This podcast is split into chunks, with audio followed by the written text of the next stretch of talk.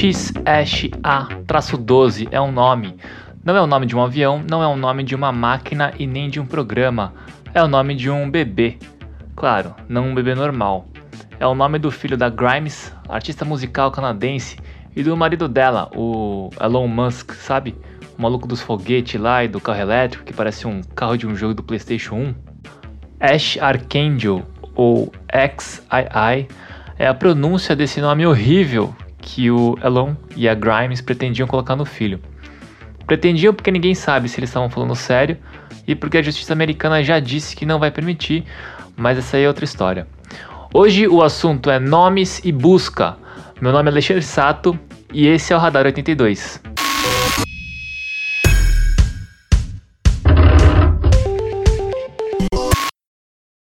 A chamada desse podcast é Meu nome é Alexandre Sato e esse é o Radar 82.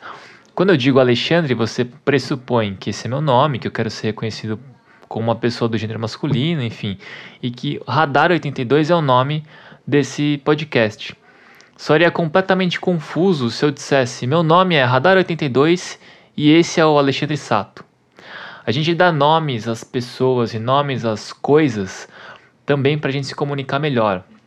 Se eu disser que a minha mesa azul aqui do escritório é de madeira e quando eu bater nela você ouvir isso, imediatamente você vai estranhar, porque esse não é o som esperado de uma madeira.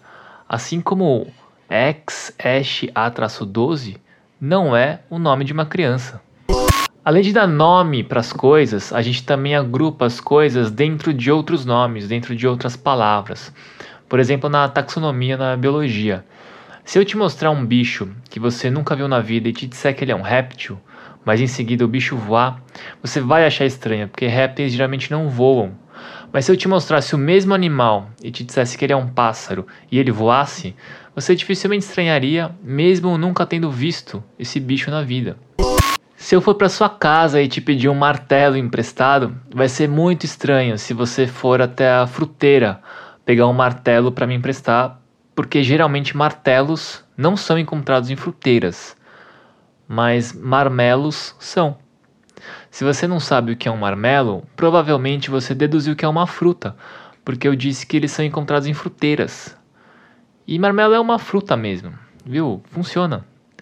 Não teria nenhum estranhamento se a Grimes dissesse que o filho dela ia se chamar Marcelo, por exemplo, porque Marcelo é nome de gente, mas marmelo ou martelo, não.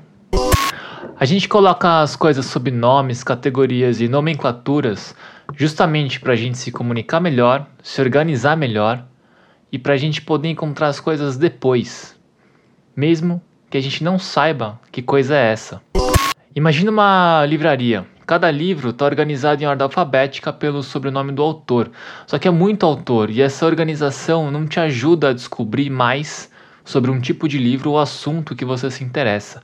Por exemplo, se eu estivesse estudando literatura infanto-juvenil brasileira, eu encontraria na mesma prateleira a Ruth Rocha e o Graciliano Ramos. Então, não funciona. Aí a gente tem outro problema, porque gênero e assunto não tem critérios tão claros quanto a ordem alfabética.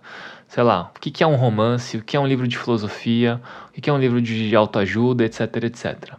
Se classificar todos os livros de uma biblioteca já parece muito difícil, ou todos os livros do mundo, agora imagina ter que organizar um sistema de nomenclatura, classificação e ordem para todos os sites da internet.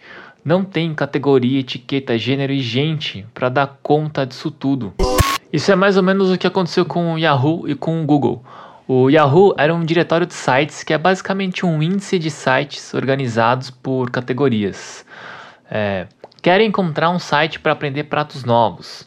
Se eu tivesse, se a gente tivesse, né, em 1994, a gente ia navegar na web e acessar o Yahoo e clicar na categoria culinária, gastronomia ou qualquer coisa parecida e procurar um site dentro dessa categoria. Só que como a gente já sabe, eles não deram conta de catalogar tudo. Então veio o buscador por palavra-chave, que é como a gente busca as coisas hoje no Yahoo, no Google ou no DuckDuckGo. A gente não procura mais por categorias, a gente descreve o que a gente está procurando. Vamos supor que eu quisesse fazer um prato com tilápia e chocolate. Para começar, que categoria, classe ou grupo isso estaria? É pratos exóticos? É, sobremesas bizarras? Ou peixes diferentões, sei lá? Então a gente não procura no DuckDuckGo tentando adivinhar o grupo que esse prato pertence. A gente descreve, a gente escreve prato com tilápia e chocolate ou alguma coisa parecida. E se alguém fez e colocou na internet, a gente vai achar. É o famoso se não está na internet, não existe. E aí de repente a gente tem acesso a muita informação e é uma ferramenta de busca que organiza o que é encontrado e o que não é encontrado de acordo com determinado nome ou descrição. E aí começa a doideira.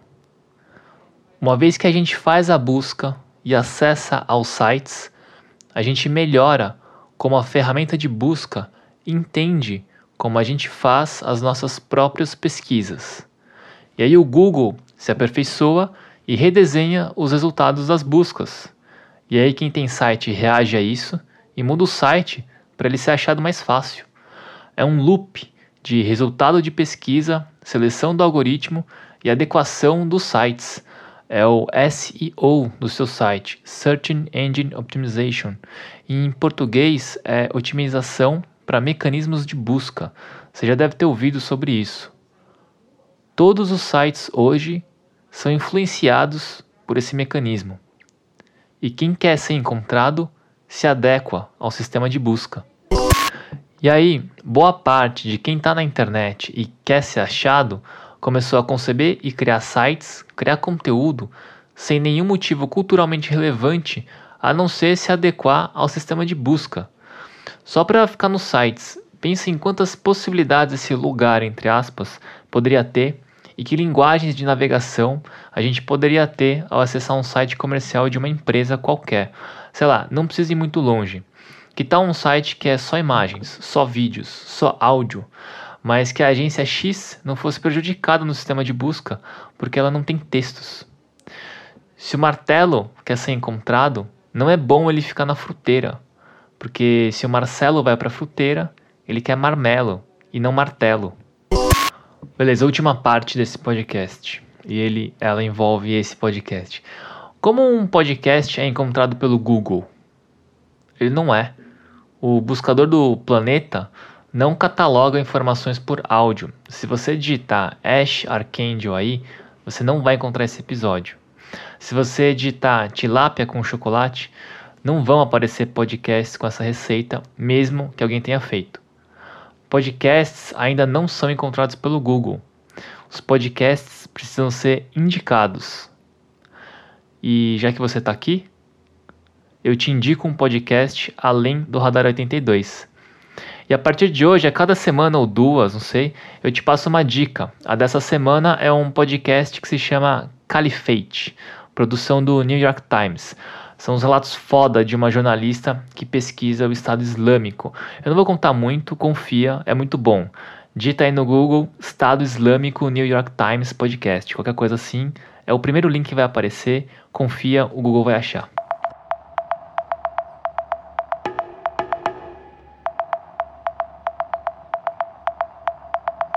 Fala pessoal, hoje a gente mudou um pouco o tema, a gente deixou o Covid-19 um pouco de lado, para você começar a sua semana pensando em outra coisa, para dar uma aliviada, porque sim, porque a gente precisa.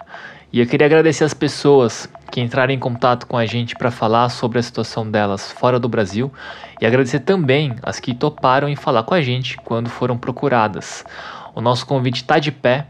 A 82 quer falar com pessoas que estão passando pela pandemia fora do seu país de origem. Então, você que mora fora do Brasil, entre em contato com a gente. É só ir no nosso Instagram, coletivo.82, tudo junto por extenso. Manda uma mensagem com o texto radar. Só isso, entre em contato que a gente desenrola essa conversa. Manda sua mensagem, manda seu sinal, entra no nosso radar. A gente vai te ver, a gente vai te ouvir e encontrar tudo junto aí. E queria dizer também muito obrigado por todos os comentários desse podcast, sugestões, elogios e críticas, e também por todos os compartilhamentos e indicações dos episódios anteriores. Vocês são o nosso Google. Esse episódio foi escrito e apresentado por mim, Alexandre Sato. A edição e trilha sonora é do Otávio Nagano, as artes são da Julia Vanucci e a realização é da 82. Até semana que vem.